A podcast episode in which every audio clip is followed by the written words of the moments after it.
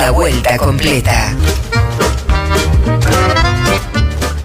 Ahora sí, eh, 18, 38 minutos, como todos los viernes, eh, recibimos en la vuelta completa a la titular de la Asociación Madres de Plaza de Mayo, a la señora Eve de Bonafini. Hola Eve, ¿cómo está? Acá estoy esperándolos, escuchando en la radio y mientras escucho lo que dicen, este, los espero. Bueno, Eve, una alegría como siempre conversar con usted. Una tarde muy, muy eh, llena de información, ¿verdad? Porque Pero yo quiero empezar con lo que habíamos hablado Sí, de por supuesto. algo de Por supuesto, vamos a arrancar por ahí, pero bueno, le quería comentar que nos demoramos un poquitito más porque hablábamos con Eduardo López, ¿no? Y, y bueno, y era un tema de, de agenda que después vamos a repasar. Eh, Bueno. Yo la escuché ayer. hay muchas cosas tenemos, pero como habíamos este, hablado de poner algo de, de Galeano, Por supuesto. leer Tenemos- algo, entonces preparé algo cortito que tiene que ver con lo que pasa ahora Perfecto. y empezar el programa con eso. Buenísimo, vamos Porque a había un señor que había pedido que diga algo de Galeano, Sí. no sé quién es porque no me acuerdo el nombre, así que lo tengo acá en la mano, es cortito, cortito, Arrancamos entonces con una lectura de... que tiene que ver con lo que pasa ahora, por eso. Perfecto. Nueva York, Charles Drew es un inventor de vida. Sus investigaciones han hecho posible la conservación de sangre. Gracias a él existen los bancos de plasma que están resucitando a miles de moribundos en los campos de batalla de Europa. Drew dirige el servicio de plasma de la Cruz Roja en Estados Unidos. Cuando la Cruz Roja resuelve rechazar la sangre de los negros, renunció, Drew renunció a su cargo. Drew era negro. Impresionante. Impresionante Galeano, impresionante la historia, ¿no? Como Tan siempre- cortito y tan contundente. Sí. Como siempre nos pegan en el mismo lugar. Por eso yo lo quería traer a hoy, a esta, que ni sabemos de dónde existe esto, mirá a quién se lo debemos. A una persona que tuvo que renunciar porque la sangre de él no servía para, para lo que él había inventado, no se puede creer. Tal Estos cual. yanquis son de terror.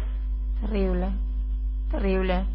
Y bueno, y Galeano, ¿no? Con, con tan pocas, tan pocas líneas, ¿cómo puede eh, describir Es algo? impresionante, Sí, lo que escribe Galeano es impresionante, no se puede creer. Sí.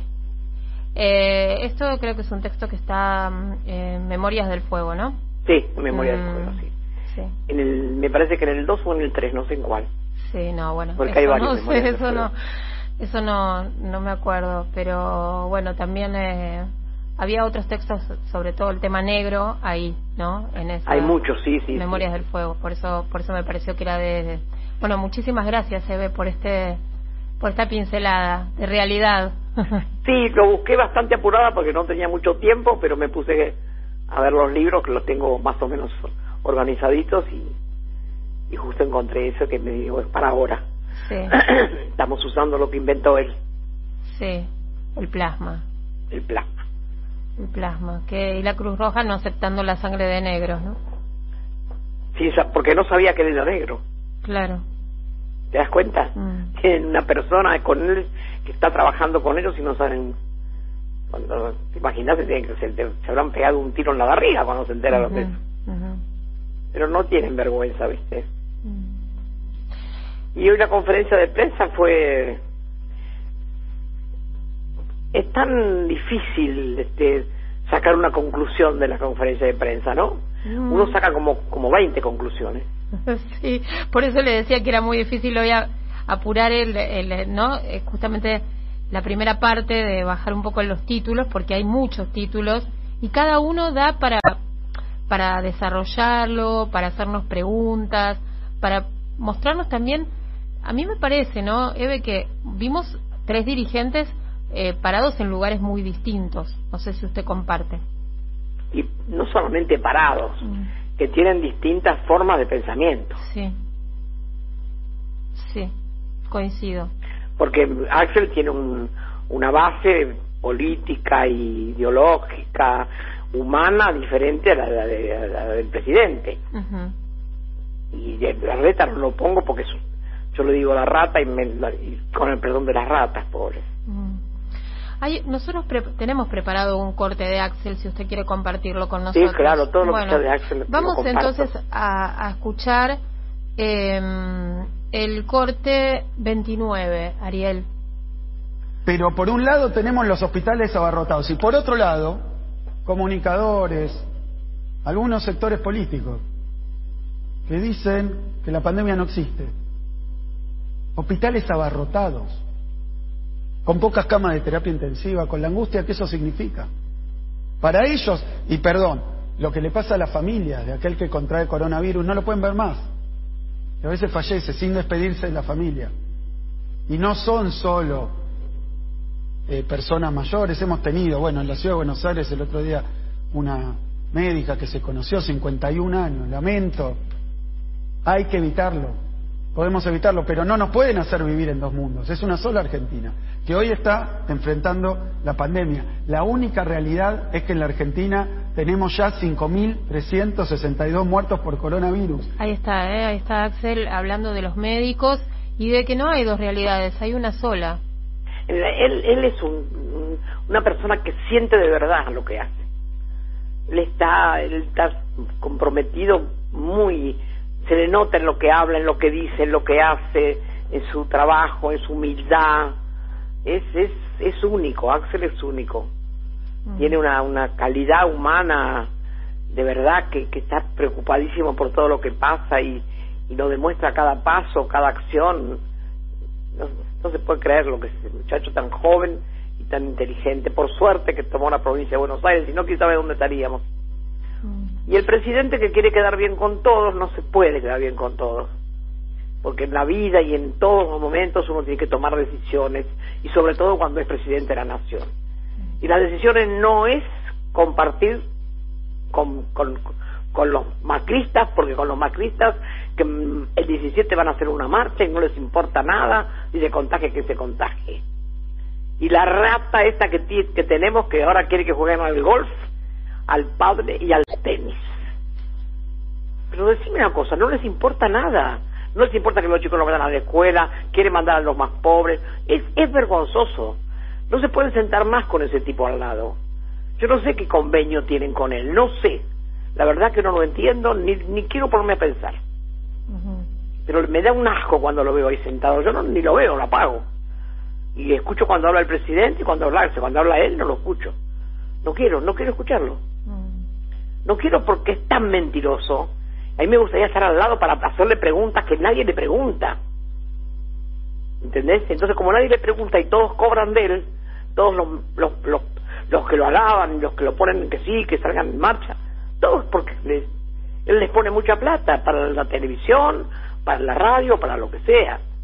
No es que lo quieren, es a partir de lo que ponen, como siempre los macristas con la plata, la plata, la plata, la plata. Y no se dan cuenta que el que se murió, ese de, Vicentín, sí. con todos los millones que tiene, no pudo comprar la vida, porque la vida no tiene precio. Sí, Cuando se moría habrá pensado, mira qué cosa loca, ¿no? Con toda la plata que tengo no puedo comprar la vida, me voy a morir igual. Sergio Nardelli. murió. Sergio Nardelli, sí, hace 24 horas, ¿no? Bueno, es, es, claro que choreó hasta que se cansó. Después resulta que le cayó mal que unos obreros lo, lo molestaron. El señor no quería que nadie le diga nada. Mm. Y se estaba muy triste. Bueno, ¿cuánto habrá pensado? ¿Cuántas veces habrá pensado? Pero bueno, llegó tarde. Sí. Y eso es lo que les pasa a todos los que salgan a... Yo siempre digo, si ya tienen que morir, que se mueran ellos, no nosotros porque son ellos los que salen. Lo que pasa es que siempre quienes se van a morir, los más pobres y los más viejos. A ellos no les importa eso, ellos no cuentan con eso, ellos no, les importa, nosotros sabemos. Y se hacen las marchas, se hacen todo lo que quieren. Ellos creen todavía que, ganaron, todavía que están en el tapete. No están en el tapete, perdieron. Y no les vamos a dar el gusto de que sigan gobernando. Porque van a, ir, van a tener que ir presos en algún momento. Eve, usted me decía al comienzo que le parecía que había muchas cosas o surgían muchas cosas del anuncio de esta tarde. Bueno, un poco eh, ya hablamos del presidente, hablamos de, de, Axel Kisilov y hablamos también de la reta, pero ¿qué otra cosa a usted le quedó o, quedó enganchada eh, con, con, lo que pasó hoy en este anuncio? A mí me parece que para hacer estos anuncios hay que ser más firme, porque el pueblo es lo que espera, la firmeza. Que el presidente diga, no se puede salir a la calle, sí, hay pandemia, sí, hay cuarentena. Si usted quiere salir a la calle, lo que está haciendo es matando a otro. Así, con, con palabras claras que el pueblo entienda. Pero gráficos y cosas, que pasa acá, que pasa allá, que tanto por ciento, eso no nos interesa a los pueblos. Nos interesa a los pueblos que, que tengamos un presidente que, nos, que tenga un mandato. Y no, no, es, no, no hablemos de que es autoritarismo, porque te hacen creer que sos autoritario. No, está diciendo lo que todo el pueblo necesita. Que el presidente nos diga, por más que tengamos la vacuna, por más que todo lo que tenemos ahora, y todo lo que está haciendo el presidente, que es mucho, cuando hace estas cosas, se viene abajo. Mm. Uno dice, pero ¿cómo no nos dice más claro que sí hay pandemia, que sí hay, hay un virus que se está matando tanta gente? Si estamos pasando diciendo que hay un virus que no sé cuánta gente mató, cuántos cuánto tenemos, y, cuántos se mueren cada día, y cuántos se infectan cada día, y después queremos ser tibios con lo otro, no se puede ser tibios con la muerte. Hay que, hay que sacudirlo al pueblo. Señores, estos son todos seres humanos, compañeros de ustedes, que han muerto por la indisciplina de los magristas. Así hay que decirlo, con nombre y apellido. Porque si nosotros no le ponemos nombre y apellido a todo lo que pasa, estamos siendo condescendientes. Clarísimo, clarísimo, Eve. Eh, es una situación muy muy tensa la que estamos atravesando. Eh, por momentos eh, todos tenemos la esperanza ¿no? de que este virus retroceda, pero eh, está a la vista que, que solo no se va, que si la gente circula lo lleva por todos lados. El propio presidente lo dijo hoy, ¿no? Que el virus está circulando y que se expandió en muchos lugares del país hace 15 Pero no le echemos la culpa al virus, echemos la culpa a la gente que está en la calle. el virus no, el virus no sabemos que existe. Ahora, si no decimos que son los macristas que salen en la calle, que no les importa nada, que se mueran nosotros, Sí. No, yo no tengo claro lo que piensa el presidente de eso. Sí. Bueno, hoy dijo que, que seguimos hablando de cuarentena y no hay cuarentena, que porque la gente está circulando. Bueno, hay treintena, ponele vos, o quintena, qué sé yo. eso, claro. eso no tiene Es una discusión semántica, claro, claro. discutir esas cosas para la población no tienen importancia. La población está esperando que el señor presidente diga que por culpa de los macristas está muriendo más gente que nunca, porque ellos fueron los que sacaron a la gente a la calle y que la reta no les hace caso porque le dice una cosa ahí, la rata esa y después hace lo que quiere. Y la oposición... Entonces eso es lo que hay que decirlo claro, basta de juntarse con la reta. Y la oposición está convocando para, para una protesta, ¿no? El 17 de agosto, otra vez en la calle. No, y además la reta, la rata esta va a abrir todo, ya dijo que van a ir todos a jugar la paleta, con la pelota, sí. va a abrir, quiere llevar a los chicos pobres a las escuelas. Todo mentira, todos viven de... Por eso no se puede soportar ese tipo ahí no, sé qué, qué, qué, lugar le están dando, no entiendo, la verdad que no lo entiendo. Y Axel me imagino lo que debe sufrir cuando escucha todo lo que dicen de él los otros. Lo que le paga la reta, les paga para que hablen mal de Axel. Ahí pone la plata la reta. En esos señores que después dicen Axel esto, aquello, lo otro, que mentira, que no... El único que miente es la, la rata inmunda esa que tienen ellos. Es el único que miente. Los demás dicen la verdad, porque están con la gente y no le van a discutir a Axel lo que es la provincia que la recorrió cuando ellos que saben que estaban haciendo, estaban robando. Cuando la rata estaba robando, él recorría la provincia de Buenos Aires para enterarse bien qué era cada lugar, cada pueblo, cada persona. Eve, em, eh, cuando hablamos un ratito, y hablamos muy un cortito nada más, ¿eh? le cuento a los oyentes eh, que hablamos no sé, unos minutitos nada más, antes de, justamente antes de, la conferencia de prensa del anuncio eh, del presidente, eh, yo le había dicho que me, gustó mucho el mensaje de ayer, el mensaje de la plaza, y, mm, y bueno, usted había arrancado con, con un tono de optimismo, ¿no? Que un poco nos queda ahora el sabor amargo del anuncio de recién y de esta, de esta media tinta, ¿no? Que, de la que estábamos hablando, del anuncio que se queda como a mitad de camino, ¿no? Eh, pero eh, usted estaba optimista eh, en el arranque, ¿no? Bueno, porque el tema de la vacuna, muy buenas. Claro, por el tema de la vacuna, el tema de la deuda, ¿no? La, vacuna, por eso hay que poner las cosas en, un plato, ¿no? La vacuna, lo que han trabajado con la deuda, porque la verdad que Guzmán lo que ha hecho no se puede creer. Sí. Eh, son cosas muy importantes. Claro. Y el plan de Bielsa, vos sabés que el plan, es, eso es una maravilla. Todavía no, no, no, no lo conozco a fondo, pero sé cómo es. Entonces, lo, mismo que el ministro Trota, cómo trabajan en silencio, Catopovis. Hay un- unos ministerios que son de lujo. Sí. Todos los que había cerrado Macri, que aparecieron todos de nuevo, los tuvimos que armar de nuevo. Todos eran secretarías, sus secretarías, el tiro todo por la borda. Y ahora nos tenemos que soportar. No puede ser. No puede estar todavía en las oficinas cobrando sueldos sin ir. Hay un montón de, de- de ministerios que tienen estos tipos, Claro. que no se quieren ir. Cobran el sueldo, pero... Ñoquis serían. Entonces es muy... Los pueblos sabemos eso, no es que no lo sabemos. Nos, no somos ignorantes. Sabemos que se están soportando muchas cosas de ellos. Y más le dejé, peor es. Ahora hay que plantarse firme porque para eso tienen los votos. Sí. Y si nosotros, por eso yo dije también ayer, que si la justicia no la va a renovar bien y va a sacar a los tipos que quieren meter presa a Cristina, y bueno, que no la renueve, que la deje como está y ya está.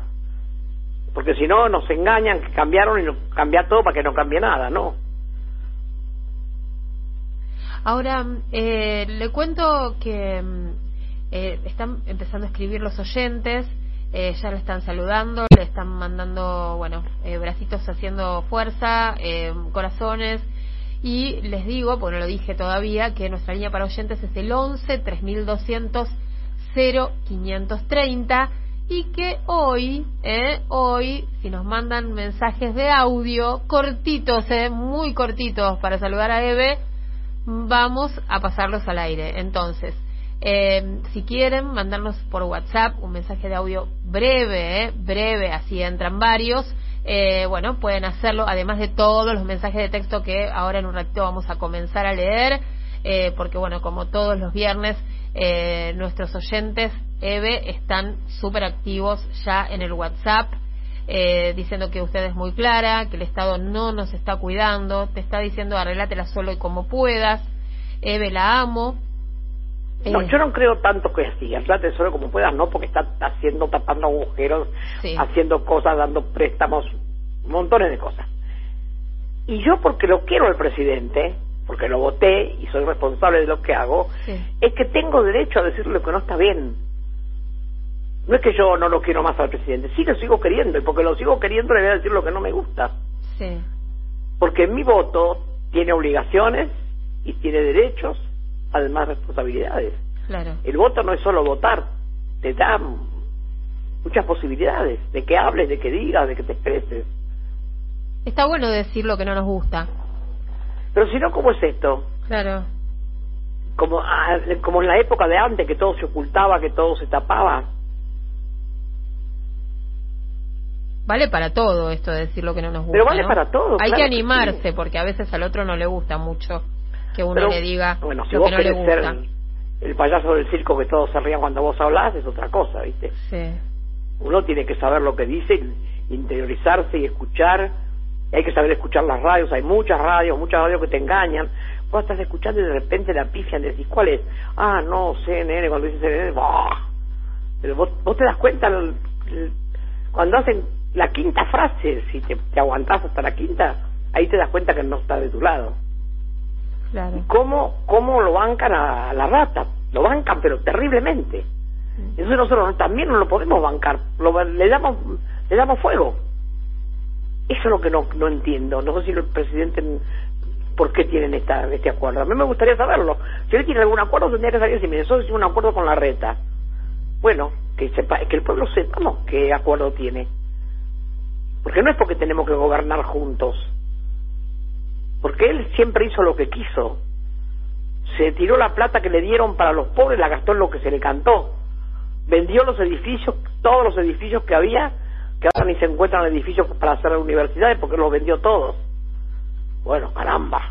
No es que sea una buena, no es que estamos al lado de una buena persona.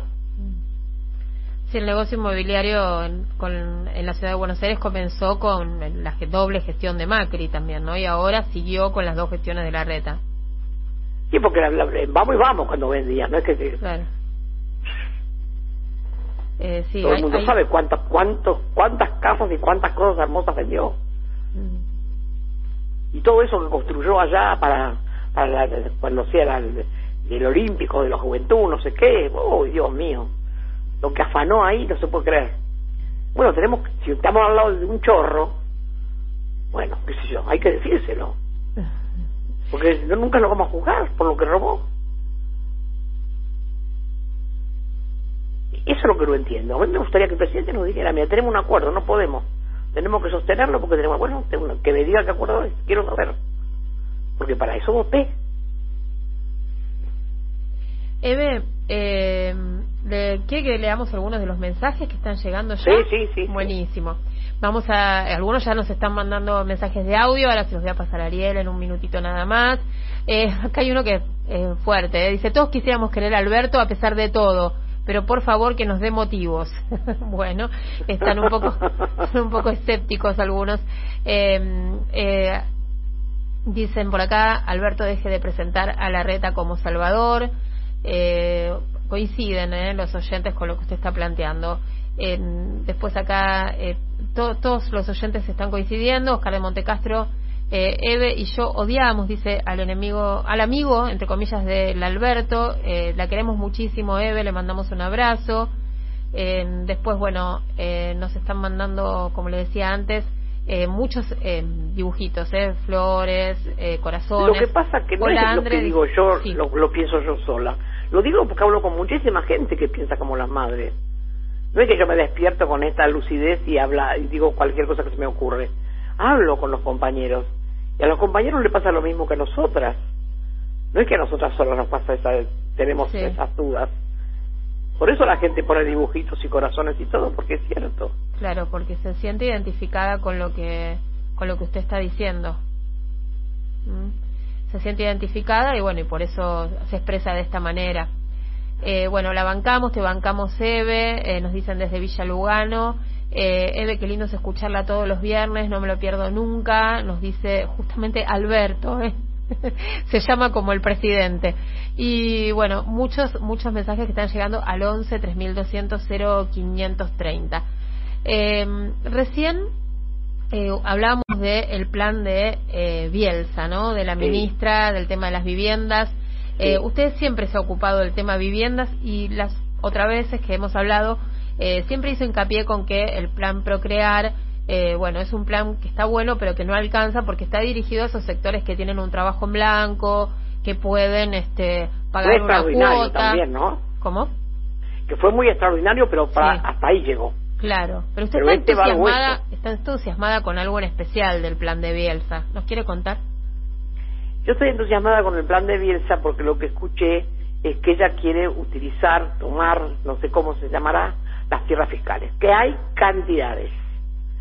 Y me parece que eso es maravilloso, porque ¿por qué lo digo? Porque yo nací en una tierra fiscal, en esa en, ese ese lugar pequeño de Ensenada que que no se pierdan este este lunes el mateando con, con seco, ¿eh?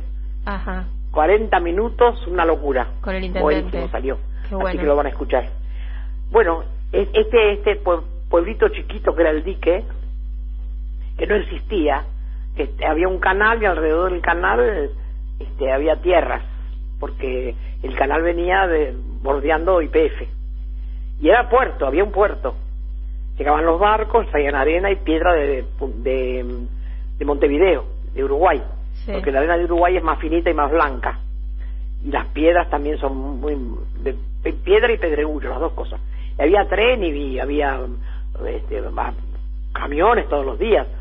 Y los barcos cuando venían era una fiesta porque salían y tardaban un mes para ir, un mes para venir, no sé cuánto tardaban, muchísimo.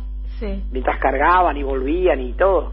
Y entraban al puerto, a veces había niebla y se quedaban en la rada, no podían entrar y nosotros esperando, porque era como una fiesta cuando llegaba el barco. Los barcos eran Santa María y Pegli. Y los patrones, el Santa María se llamaba Emilio Mucioli. Y el del Pegli, Nazareno Graciosi. Y bueno, cuando llegaban ellos traían pescado además, y sardinas y de todo, y nos enseñaban cómo se preparaban, en italiano los dos. Pero sobre todo Emilio Mucioli, que vivía al lado de mi casa, nos enseñaba, así cuando llegaban era como una fiesta. Bueno, esos terrenos que estaban ahí al borde, cuando yo nací, ya hacía como dos años, que estaban, alguna gente había hecho una casillita, y mi papá y mi mamá cuando se casaron, antes de, de, casarse, hicieron una, una, una piecita de, de, chapa y madera, este, con, con una cocinita que era un techo y una letrina no sé a dónde. El terreno lo dividieron con, con mi tía, porque era un terreno grande, con la hermana de mi papá. Y bueno, y ahí estaba, todo el mundo fue tomando, un poco más acá, un poco más allá, todas tierras fiscales. Y cada uno instaló su casa como pudo, su casilla, siempre bien relleno, mi papá y mi tío Julián, todos decían rellenen, rellenen, nunca el río llegó, nunca, nunca, porque estaba bien relleno, bien, bien, bien altas las casas. Hasta que llegó a Edad Perón y se lo pidieron después de muchísimos años. Imagínate que yo nací en el 28, desde el 26 que estaba más o menos eso, en el 43 cuando vino ella enseguida le hicieron una, una presentación y ella lo estudió y la, una madrugada a las 2 de la mañana nos llamó y les entregó a todos la, la como una preescritura. Una alegría que no te imaginas. ¿A las 2 de la mañana lo llamó? a las 2 de la mañana. Ella trabajaba sin cesar, no tenía horario. La cita fue a las 2 de la mañana. Y les dio todas las posibilidades y les dijo, bueno, no se queden, no repartan mucho, quédense con terreno. Ya, ella ya, tenía idea, ¿viste? Que si el terreno era grande y lo repartías, que lo repartieras bien, que te quedara para gallinero, que te quedara para, para tener animales, que te quedara para sembrar. Por eso lo de Bielsa me encanta, porque pienso que tiene mucho que ver con eso porque uno, ella ya pensaba que uno algo de comida te aseguraba, pues tenía conejo, tenía gallina, tenía huevo, y, y cómo, cómo, les, cómo les fue dando la idea, eran italianos y españoles los que tomaron las tierras, de un lado y del otro del río. Y la verdad que se armó esa población, que es el dique, el dique, que, que había una fábrica de sombreros ya de no sé qué años, muchos años antes, desde que mi papá era chico estaba en la fábrica de sombreros ahí, que eran dos italianos que le habían puesto. Y este, y bueno, y entonces empezó a crecer, porque claro, toda la gente que trabajaba en la fábrica quería tener la casilla cerca. Y ella le fue dando a todos. Fue impresionante lo que no, No les dio, no se los vendió, se los regaló. Se los regaló, sí. ya, ya, los había tomado, pero bueno, se los le autorizó. Nosotros también conseguimos que tierras para la gente. Cuando hicimos el trabajo que hicimos con Milani, en, en algunos lugares le conseguimos la tierra a la gente. Sí, lo sé. También porque uno puede hablar porque las tierras son fiscales o porque son del, del, intendente, no sé cómo se llama. Pero como a mí me parece que ella estuvo hablando de las tierras fiscales. Sí, estuvo hablando de por eso. me, por eso me interesa que me, porque si ya les va a dar que el terreno sea medio grande, también me parece que ella pensó también en, en una huerta y eso es impresionante. También hay que saber cómo se hace, ¿viste? Cómo hacer la casilla, cómo se... No, fue... Y ahora eso, todo ese lugar, bueno, Seco lo hizo de primera, no sabes. Y la casa donde yo nací, la tiene la, la, municipalidad de Ensenada. Sí. Y hicimos un convenio y se dan clases ahí. Y le puse la casa de don Paco y doña Pepa abierta para todos. Sí y ellos lo arreglaron mucho y la casilla que hicimos mi marido y yo también en el mismo terreno atrás atrás este va a quedar para para la historia con cosas que tengo nuestras fotos y toda la historia de la familia y eso no sí. pero la verdad que es el dique nadie nadie lo conoce ahora. Vos hay dos universidades. Vos fíjate la viveza de seco. Sí. cuando vino Cristina había había un, los terrenos del BIN, de la Marina, y entonces este los parecía que se los había vendido la Marina a un supermercado enorme que iba a poner ahí para joder a todos los pequeños comerciantes, como pasó siempre. Y Seco fue y le, dijo a Cristina que él quería poner universidades ahí. Ay, a Cristina le encantó. Entonces hizo todo lo posible para que no se los vendieran, como era la Marina, no hablado con ellos, no sé cómo hacerlo Hizo dos universidades seco que no te imaginas lo que son. Eso levantó al lugar que no tenían nada más que escuela primaria. No sabe lo que es, cómo están las casas de linda, las calles. Hasta el tren para ahí, para que los chicos vengan de La Plata ahí, en tren y se bajen ahí. Un puente se hizo, se bajan derecho en la universidad.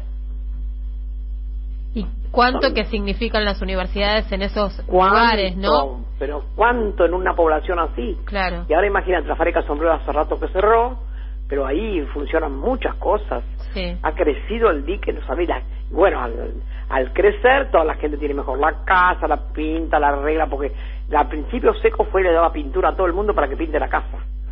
La municipalidad le daba la pintura Sí. y vos lo tenías que pintar. Porque eran, estaban muy feas las casas, ¿viste? Las casillas de chapa se, se Se arruinan, claro, se oxidan, se ponen feas. se perfora Bueno, la el, chapa. el- el- el río siempre existe, está ahí, el Sí. pequeño puerto, y Seco le hizo un cartel, el dique parece París, a la noche iluminado, digo, esto no lo puedo creer, que no nos encontrábamos ni nosotros de oscuro que estaba. Claro. Pero bueno, también cuando, cuando se entregó, ya los compañeros, mi papá y, y amigos de mi papá, compañeros de- de- del barrio, todo a la esquina para el club.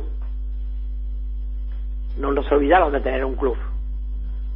Ya le habían puesto el nombre y todo, Club Unidos del Dique. Unidos del Así que al lado de mi casa, pegado a mi casa. Es la historia, es la historia uno- un cacho de la historia argentina, todo lo que está contando a través del dique, ¿no, Eve? Y sí, porque imagínate que eran poblaciones, había, vivían 400 personas y ahora no sé cuántos Claro. viven, porque me decía mm, hoy Seco que en Punta Lara, que no había nadie, Sí. ahora viven 14.000 personas y en verano hay 100.000 en Punta Lara. Claro. Y el dique ahora, como tal, tiene las universidades y han abierto un- algunas fábricas y, bueno, creció un montón. Y es un lugar que amo porque viví 36 años de mi vida, muy felices, y aprendí casi todo lo que sé. Después seguí aprendiendo con mis hijos, pero las primeras cosas que uno aprende en la vida, las aprendí ahí. a Claro. cómo se utiliza un terreno, por qué mi papá puso alrededor todo al borde del, del gallinero manzanas enanas. Así teníamos manzanas. Sí. Y adentro del gallinero una planta de nísperos. Qué bueno. Y Hace después, mil que no como eh, un níspero, te-. Teníamos conejos Sí. también. Y todo el costado, el costado izquierdo, que era pegado con la casa de mi abuela, la quinta. Y en la quintita había de todo, menos acelga, achicol y cardo, porque eso lo cortábamos del campo. Ajá. Crecía Achicoria. solo. Cardo y acelga había en el campo. Caminabas 10 cuadras y con, traías todo eso. Qué bárbaro. Y esos 36 años, y después de esos 36 33. años, 33, Porque yo me casé ahí, Sí. tuve mis dos primeros hijos ahí, y como no había secundario ni nada, yo digo, ¿qué vamos a hacer? Ellos ya iban a la escuela anexa, que es una escuela que te, te, te facilita entrar a la secundaria y después a la universidad sin dar exámenes, es una cosa muy importante que hay en La Plata. Los chicos iban a esa escuela, los dos, este, porque había entrado mi hijo mayor entró y el chiquito no. Porque ya cuando entró el chiquito entraban los hijos de los médicos, los hijos de los arquitectos, los hijos. Y nosotros era el hijo de Bonafini, que era mecánico. Entonces no entró. Entonces yo le pregunto al rector, que cuando, al rector del- de la escuela, ¿no? Le digo, dígame, y cuando algún chico llora, que no se quiere quedar, porque siempre pasa que hay un niño que llora mucho y no se queda, que se quiere ir con la mamá, que no, no se banca en el jardín, ¿quién es el que se lo lleva? ¿Quién, ese, ese lugar a quién se lo dan? Sí. Y al que esté más cerca, me dijo. Mm. Yo todas las mañanas cuando llevaba a mi hijo mayor, lo llevaba también al chiquito. Vestido con delantalcito, me sentaba enfrente del rectorado. Y el primer día que salió un chico llorando, me fui y le dije, bueno, más cerca que yo no hay nadie. Un mes fui.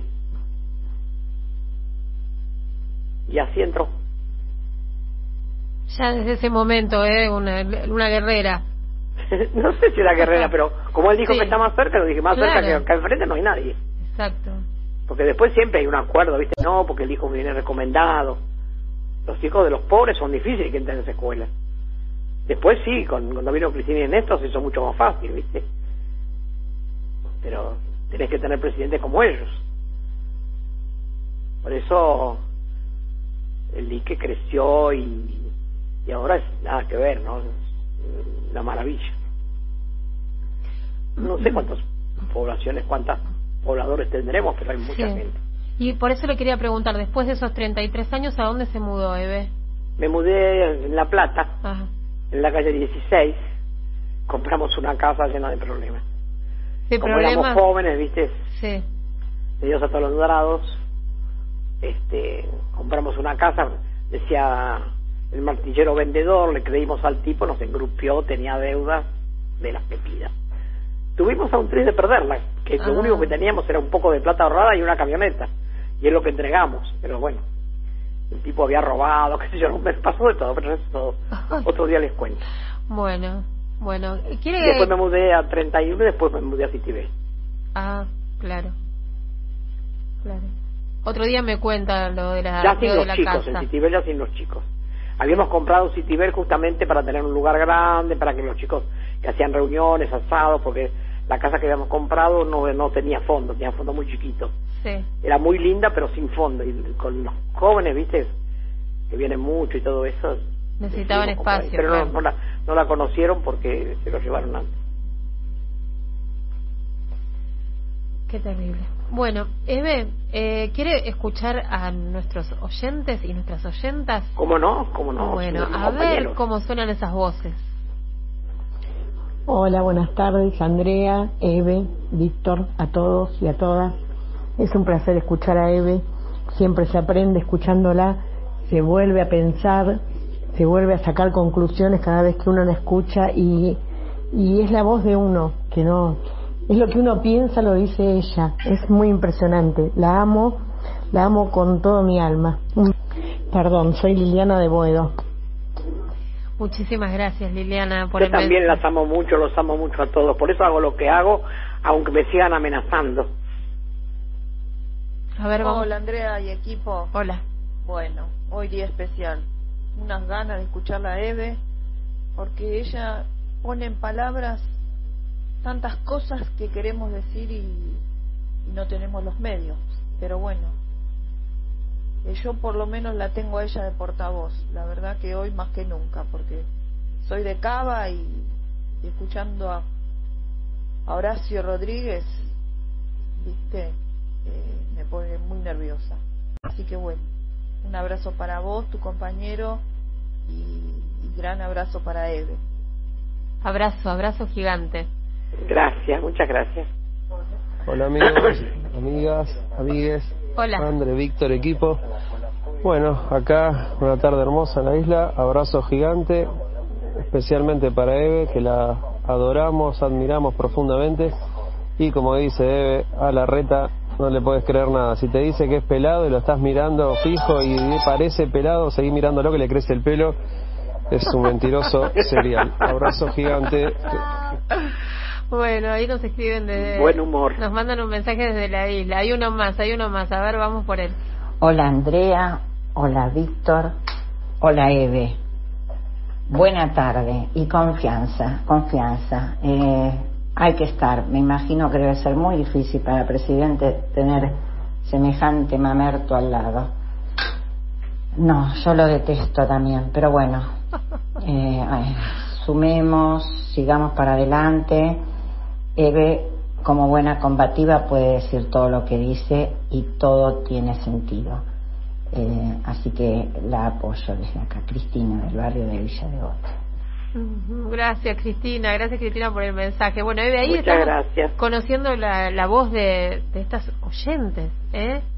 Sí, claro, uno, es otra cosa la voz, ¿no? Sí, es otra cosa. Hay una, algunos se les nota, ¿no? Que están emocionados cuando cuando hablan de lo que lo que usted representa, lo que usted significa para cada uno, ¿no? Acá dicen, vamos Eve, es perfecta, mis hijas viven en, en Citibel en 4, 72 y 14. Por eso cada vez la quiero más.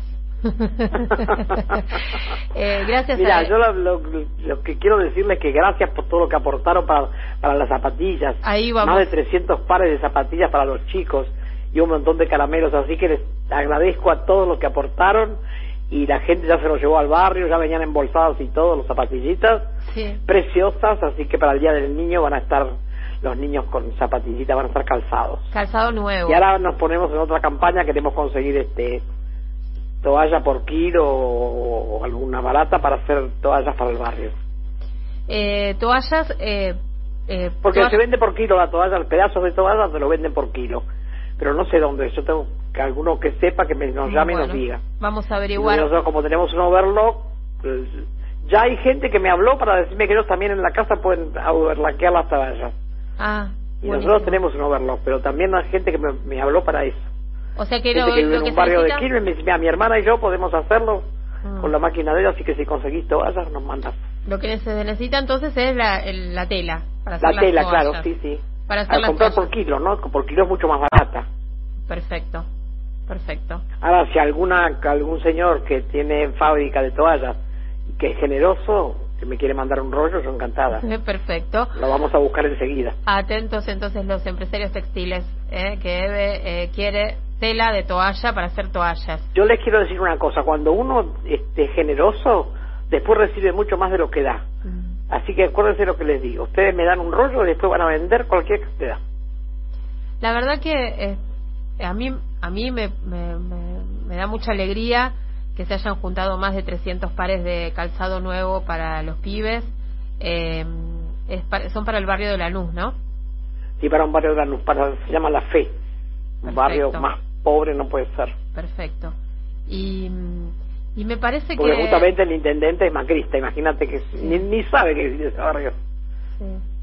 Y me parece que esa es eh, todo mérito suyo, ¿no? De cómo, cómo transmite y cómo, cómo les da confianza a, a la gente y anima a participar, a colaborar, a dar el, una el mano. mérito es de los chicos que laburan. Vos no sabés los jóvenes que laburan ahí cómo laburan. En, en el barrio, claro. Cómo laburan con la gente, con las mamás que cocinan, con como las chicas que son médicas se remangan el sábado las ayudan a limpiar, no es que porque son médicas o, o abogadas o tienen un título están en- no, no, están ahí cuerpo a cuerpo para, para mejorar todo lo que sea. es impresionante lo que trabajan, mucho, mucho, mucho, mucho. Y nadie sabe, son, son los anónimos también, pero tan lindo hacer política así es una política muy increíble, ¿no? Muy que llega muy profundamente. Yo nunca fui al barrio ni me conocen, no, no, no quiero, no, me interesa, no, no me gusta que la gente tenga que pedir o que tenga que recibir.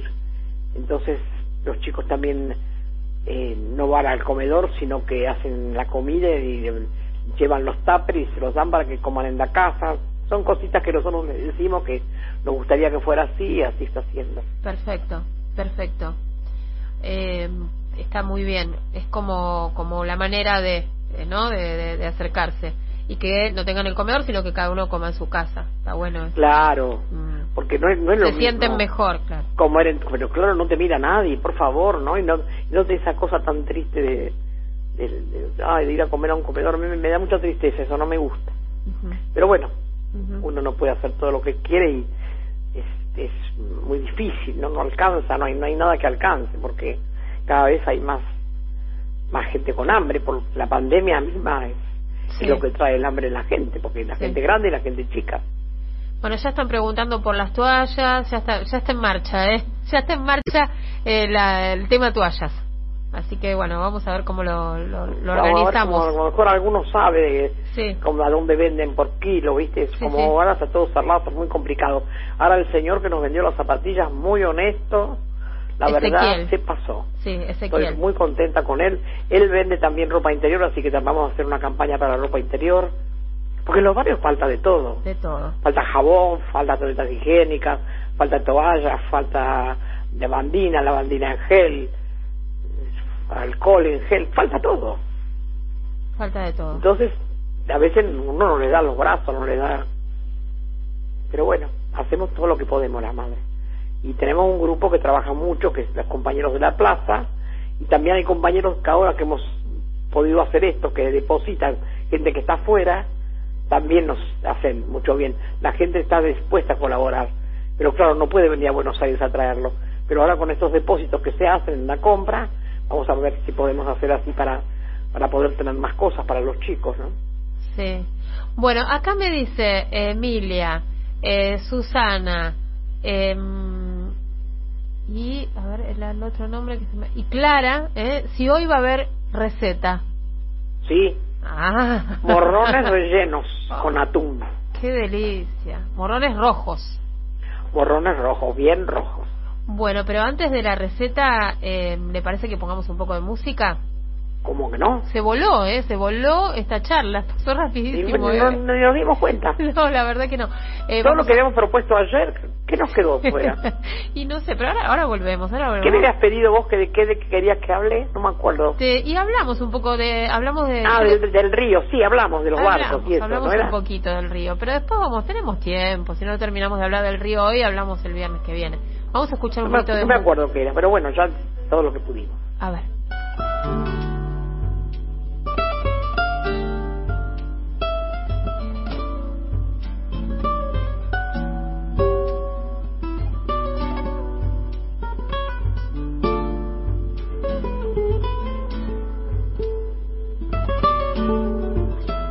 Hace falta que te diga que me muero por tener algo contigo. Es que no te has dado cuenta de lo mucho que me cuesta ser tu amigo. Ya no puedo acercarme a tu boca sin deseártela de una manera loca.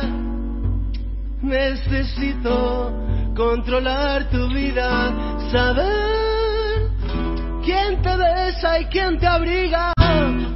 Hace falta que te diga que me muero por tener algo contigo. Es que no te has dado cuenta de lo mucho que me cuesta ser tu amigo. Ya me quedan muy pocos caminos, aunque pueda parecerte un desatino. No quisiera yo morirme sin tener algo contigo. Bueno, Eve, este es el salmón, ¿eh? Andrés Calamaro interpretando. Qué, qué, de- qué, qué declaración de amor, ¿eh? Ah, sí. Qué- yo no sé, porque yo le dejé encargado al joven que dijera él, ¿eh? Ah, sí. Así que no sé, después me va a tener que explicar porque puso eso. Le voy a pedir una explicación en serio. Y bueno, acá hay varios que quieren tener algo con ustedes. Conmigo van a trompadas van a aprender. No sé, pero son todas Mira, declaraciones. yo soy como todas las madres, estoy exigente, jodida, brigate, hace esto, acá. No me van a aguantar mucho tiempo. o sea, acá todos quieren tener algo con usted, todos le declaran su amor, así que se tiene que hacer cargo, Eve. Me tengo que hacer cargo, bueno, haré. bueno, hay más mensajes, Eve. Lo que necesite, pida. Despierte al dormido y organice al despierto. Estamos dispuestos a colaborar. Madre se Qué- organiza y nosotros colaboramos. Qué bueno. Eso están diciendo por acá. Buenísimo. Eh, después la saluda Darío de Pilar. Saludos del corazón, eh. coincido en todo. Por algo Cristina puso Alberto. Axel nos representa. Muchas gracias, Eve, por la 530, le dicen acá. Sí, qué linda la radio, ¿eh? Lo que me costó. Ay, hola, hermosa charla de viernes, como siempre. Entiendo el enojo de Eve, pero no debe ser fácil elegir qué batallas librar, cuándo y cuáles, ya que no pueden pelearse y darse todas juntas. Abrazos, nos dice Liliana de Parque Chacabuco, del Club de las Lilianas, porque tenemos un montón de Lilianas. Sí. Eh, saludos a Eve Ernesto de Ayer Villa María. escuchaba también que te llamaba un montón de Liliana. Hay un montón de Lilianas. Debe ser algo generacional. Eh, Eve, es un gusto escuchar a una persona que dice lo que piensa y coincido con su opinión sobre la reta. Marta de Almagro.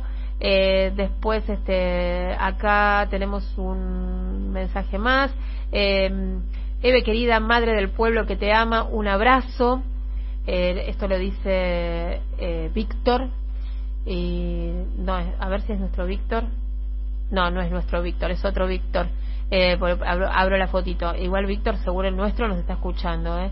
Y mm, bueno, acá. Nunca me preguntó nada ese Víctor. No, está, no está en línea Víctor ahora, pero No, no podemos, está en podemos, línea. podemos decirle que, que se conecte. Bueno, ¿eh? algún día que se conecte y hablamos con él. Por también. supuesto, ahora Capaz mismo. que me quiere preguntar algo, no. Ahora mismo lo podemos conectar a Víctor Bueno. a ver qué está haciendo, porque te- él está disfrutando de su ventanal ahí en su casa y porque con esto del, usted sabe, ¿no? Del, del distanciamiento y de las medidas Sí, sí. preventivas, bueno, acá en el estudio tratamos de ser la menos can- la menos can- eh, menor cantidad de gente posible. Eh, bueno, bueno, ¿qué más, qué más? Bueno, acá eh, Omar dice que la quiere muchísimo y que es siempre un ejemplo. Que cuando no entiende algo, la escucha usted y se le aclara todo. me encanta, me encanta. Y bueno, y ahí está, ¿eh? ahí está Víctor enganchado vía Skype y Bueno. ya lo puede saludar también. ¿eh? Hola, Víctor, ¿cómo estás? Nunca me preguntaste Hola, nada. Eve, ¿cómo estás? Qué escucharla. Ahí está escuchándote, Víctor. Estoy Acá esperando estoy que me digas con- algo, que me preguntes algo. Porque vos Acá también con papel y lápiz esperando la escucho, receta de los morrones rellenos de atún. bueno, ahora la voy a dar. Me parece que lo, le gana con el tema del estómago, a Víctor, ¿eh? Ah, ¿sí? Y es, es un fan de, de sus recetas y las hace. Y después nos Ah, manda, bueno, bueno. después nos manda en el grupo, nos manda las fotos. Para darles envidia. Es total. Estos son muy ricos, son muy ricos y muy fáciles de hacer. Sí, sí, sí. Sí, estoy tentado. Me gustan mucho los morrones, me gusta mucho el atún, así que seguramente esta, el fin de semana sale. Bueno, seguramente, y te vas a ver qué rico que es y qué fácil. Porque no, no Después le mando ninguna- las fotos, Eve. Bueno, yo sabes que no hago cosas complicadas porque me gusta que sean económicas, todo lo posible. Ahora todo es caro, ¿viste? Pero bueno. Yo hago para Yo- cuatro personas, pero después hay que, si, si uno hace para dos o para tres. Sí, yo eh, hago y guardo. Hice la Claro, otra vez sí. que me quedó espectacular. La recomiendo especialmente, con alguna variante la hice, la, la lasaña griega, ¿cómo es que se llamaba? Musaca, Ah, sí. musaca. La hice. La hice la musaca. Sí. La única variante que le hice a su receta fue que como tenía carne picada de cerdo, la hice con carne picada de cerdo. Está bien. espectacular. Carne picada de cualquiera, puede ser cerdo, puede ser cordero. No, las carnes no tienen problema. En Mm. realidad la musaca, musaca se hace con carne de cordero. Así Claro, que con carne cerdo de estamos cordero. cerca. Muy rica esa, muy recomendable, ¿eh? Es que la, sí, la rico. la porque es espectacular. Y ahora voy por los morrones. Bueno, bárbaro. bueno, viste, Bueno. al final nos, nos hablamos un poquito, Víctor. Ahí está. Sí, sí, vamos, vamos. Ahora, eh, tenemos el problema este del distanciamiento social que se complica un poco para engancharnos todos al mismo tiempo y poder escucharnos. Pero cuando se solucione el tema de la pandemia, vacuna de por medio, como sea, seguramente ahí desde el estudio vamos a poder charlar más seguido. Y por Bueno. supuesto, vernos, porque está pendiente cuando esto se termine, la choriciada o lo que sea en la Sí, casa. sí, el ranchito. El ranchito. Uy, sí, eso está pendiente. El ranchito, claro. Y sabe que eh, algunos eh, oyentes eh, nos escriben por Facebook o nos escriben por Instagram eh, eh, a la cuenta de la vuelta completa y, y preguntan cuándo va a ser. y ya les dije, bueno, va a ser cuando, no sé, cuando estemos todos vacunados. Sí, claro, cuando el virus se vaya, porque Claro, si no, si el señor virus anda por acá va a ser complicado. exacto. Primero nos tenemos que vacunar todos, literal, ¿eh? y después Literal, sí, sí. este vamos a, juntarnos, vamos a bueno, eso de que la vacuna va a salir también tan económica y todo es buenísimo. Porque Sí, sí. Qué gran noticia, ¿eh? Ojalá Sí, que una- pase, sí. que pase fue pronto. Una gran noticia. ayer. Que pase pronto Sí. todo este tiempo y, ¿no? Igual vamos a tener que esperar hasta el año que viene. Sí. Pero dijo el titular de- del laboratorio, eh, Sigman, eh, que, que piensa que para fin de año ya va a haber unas cuantas dosis para repartir entre las personas de mayor riesgo y entre el personal sanitario. Oh, buenísimo. Sería bárbaro. Así que a lo mejor podemos planear y Que empezar a, y empezar a pensar que en marzo nos, nos vamos a poder dar un abrazo y reencontrar y volver a... a- a- a Sí, porque sin abrazarnos va a ser difícil. ¿eh? Sí, muy complicado. muy complicado, ¿eh? Yo soy muy besucona, muy abrazadora, así que no Sí. estar con la gente no, no entiendo eso. Con el codo, yo cuando vienen acá y alguno me toca con el codo, digo, no, raja de acá, qué codo. Tampoco lo abrazo, pero prefiero nada. claro, claro. Eso me parece una Sí. huevada. No sé quién lo habrá inventado, pero bueno. Y bueno, acá en, en, en la radio nos pasa que eh, no antes nos saludábamos siempre con un beso, bueno, y ahora ni nos saludamos, o sea, o- nos decimos hola nada más. Y bueno, está bien. Y estamos a la distancia. Es raro, es raro. No se puede más que eso. Exacto, exacto. Acá, Bueno, ¿qué? hay- oyentes que ya se están ofreciendo hasta para hacer el fuego el día cuando nos reencontremos en el Bueno. ranchito de la choriciada. ¿eh? Va a ser- Ah, Para la choriceada falta Maximiliano de Caballito está todo. diciendo yo hago el fuego. Bueno, fantástico. Alguno que traiga los chorizos. Claro. que es lo más importante. Claro, no, pero después yo los consigo de a poco. Les toco el corazón a algunos carniceros, sí, tengo suerte en eso. Perfecto, perfecto. Bueno, se me está haciendo agua la boca, ¿eh? Y, la verdad es que los ajíes, esos me están tentando muchísimo. Así que, Eve, es el momento, ¿eh? Llegó Bueno, el momento de la ¿tienen receta. lápiz, papel, todo? Todos tenemos lápiz y papel. Listos. Bueno, morrones rellenos con atún y salsa blanca. Dos latas chicas de atún, porque esto es para cuatro personas. Dos latas chicas de atún natural, sin aceite, porque con el aceite es más caro y hay que tirarlo, así que natural. Perfecto. Cuatro morrones rojos grandecitos. No los más grandes, pero tampoco los más chiquitos, ¿eh? medianitos. Dos cebollas grandecitas, picadas bien finitas. Medio litro de leche. Dos cucharadas de harina. Sí. Cuatro huevos duros. 30 gramos de manteca. Una cucharada de aceite. Sí. sal, pimienta y dos tazas de salsa de tomate. No le voy a dar esta salsa de tomate porque todo el mundo sabe hacerla. Dos tazas. De salsa de tomate. Ajá. ¿Repito los ingredientes? Bueno, Bueno, para los morrones rellenos con atún y salsa blanca. Dos latas chicas de atún natural, cuatro morrones rojos medianos, dos cebollas picadas, medio litro... finitas, bien finitas. ¿eh? finitas. Medio litro de leche, dos cucharadas de harina, dos huevos duros. Cuatro, cuatro. Ay, bueno, me equivoqué. Cuatro huevos duros, 30 gramos de manteca, una cucharada de aceite, sal y pimienta y dos tazas de salsa de tomate. Se coloca sobre un colchón de salsa de tomates el morrón acostado. Yo les digo esto porque la gente está acostumbrada a ponerlos paraditos en la olla. Estos van acostaditos. Bueno, En la manteca y el aceite se dora suavemente la cebolla bien picadita. Una vez que está cebolla doradita, que es media no quemadita, ¿eh? Dora, apenas doradita, sí, se le agregan las dos cucharadas de harina. ajá, Se bate bien con fuerza para que se, se- la, la chupe bien el- la manteca, el aceite y la cebolla. ahí está el ruidito del fondo de cocción y todo. y ahí se le va agregando la leche tibia hasta formar una salsa blanca bien espesa.